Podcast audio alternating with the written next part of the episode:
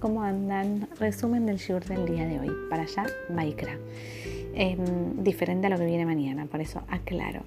Em, puntualmente hablamos sobre el tema de los sacrificios. Durante toda esta para se entra muy profundo en cuáles eran los sacrificios, cómo se hacían y demás. Y puntualmente nos quedamos con un sacrificio que era el de los animales y la forma en la que estaba expuesto en la Torah a nivel textual.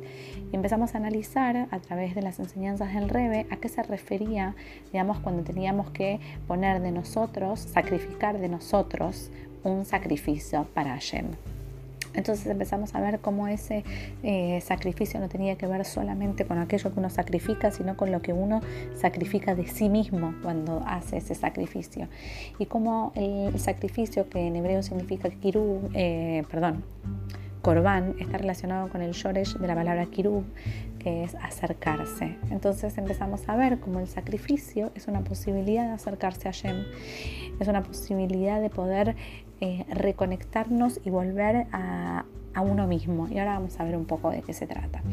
Entonces había dos aspectos. Uno decía que teníamos que sacrificar Mikem, que es de ustedes, o sea, de lo más profundo de nosotros, ¿sí? Korban, la Hashem, y después había una coma y decía animales y demás. Entonces había dos aspectos que uno tenía que poder poner frente al altar, sobre el altar, que tienen que ver con el sacrificio de lo más profundo de mí, que tienen que ver con exponer y entregar a Hashem mi alma divina con todo lo que eso implica y también, como sigue después, el animal, la parte de mi alma animal. Y las dos juntas, ponerlas frente a Yem para poder qué? Para poder lograr una unión y un acercamiento a lo, digamos, a lo más excelso que tiene que ver con la fe misma y con Hashem. Ahora, para sacrificar los animales, el animal tenía que estar en perfecto estado, había que hacerle un chequeo, no podía tener manchas, no podía tener ningún tipo de achaque. Entonces, a nivel interior, uno también tiene que empezar a, mirar, a mirarse y no hacer contemplaciones. Empezar a mirar adentro y empezar a ver, bueno, a ver cuáles son mis achaques que no me permiten estar perfecto para poder generar ese nivel de conexión y acercamiento. ¿Qué cosas mías, qué cosas tiene mi alma animal, ¿sí? que realmente yo puedo empezar a modificar?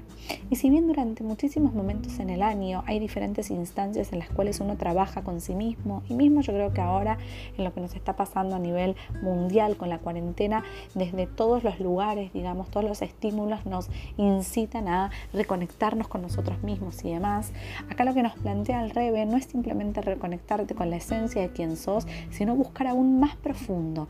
De dónde viene esa esencia a la cual estás siendo, de dónde aprendiste a ser quien estás siendo, qué vicios fuiste tomando y para qué los tomaste, por qué te aferras a ellos, para qué te aferras a ellos, ¿ok? ¿Qué perdés cuando seguís aferrándote a esa forma determinada de ser?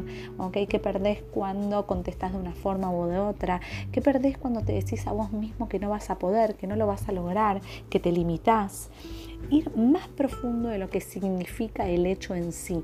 No quedarme en lo que pasa en el afuera y ver, bueno, me pasa esto frente a esta situación, porque esta situación es circunstancial, sino empezar a buscar de dónde viene esto que me pasa y qué dice de mí esto que me pasa.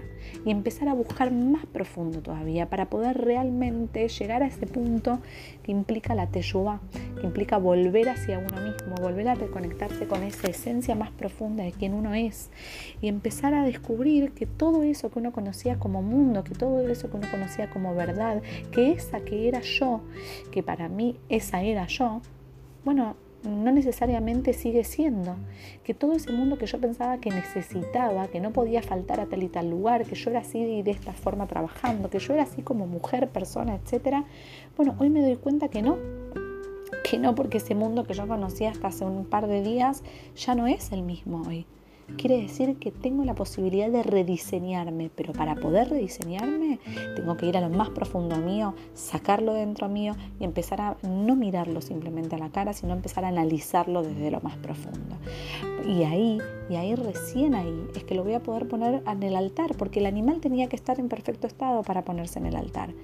Entonces recién ahí lo voy a poder poner. Y algo muy increíble es que trae que justamente Em, el Mikem, que refiere al alma divina, a poner sobre el altar el alma divina, llega como hasta el nivel de revelación del nombre de Hashem, pero de conexión con el nombre de Hashem que no pronunciamos pero el nivel de trabajo personal que llegamos a través de, de, involucrarnos con nuestra alma animal al punto de lograr que desde ese aspecto logremos una teshua, una reconexión, una vuelta hacia nosotros mismos, llega por sobre el nombre de Hashem. O sea, hay algo más arriba todavía, algo mucho más arriba de lo que yo puedo definir.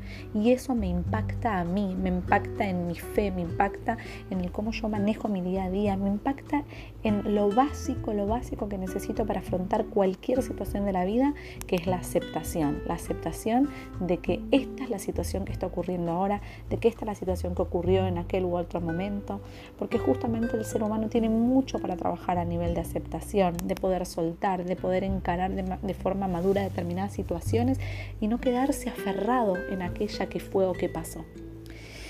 Entonces hoy no tenemos los corbanot propiamente dicho, pero tenemos la tefilá. Justamente la, plegaria de las mujeres rompe barreras. Quiere decir que si yo trabajo con todo esto, que esto me va a costar un Perú y no va a ser de la noche a la mañana, pero tiene que ver con empezar a buscar más profundo, no simplemente reconocer, no, ver de dónde es que yo estoy siendo hasta que soy. O sea, y, y para qué elijo algunas cuestiones que todavía me limitan. ¿Para qué me quedo ahí? Esa es la pregunta. Cuando empiezo a redescubrirme en todo este aspecto empiezo a ponerlo sobre el altar, que el altar en sí mismo es un lugar tan elevado que ya me eleva. Imagínense, el fuego viene de arriba, ya me ayuda a consumir esa parte mía, pues si yo pongo de mí para poder lograrlo. Entonces, con la tefila, ¿qué es lo que hago? Genero el canal, digamos, de conexión.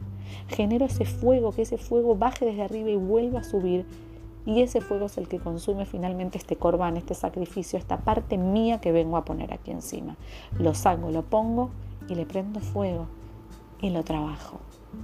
Así que bueno, este aspecto quería dejarles y os en mañana volvemos a reconectarnos.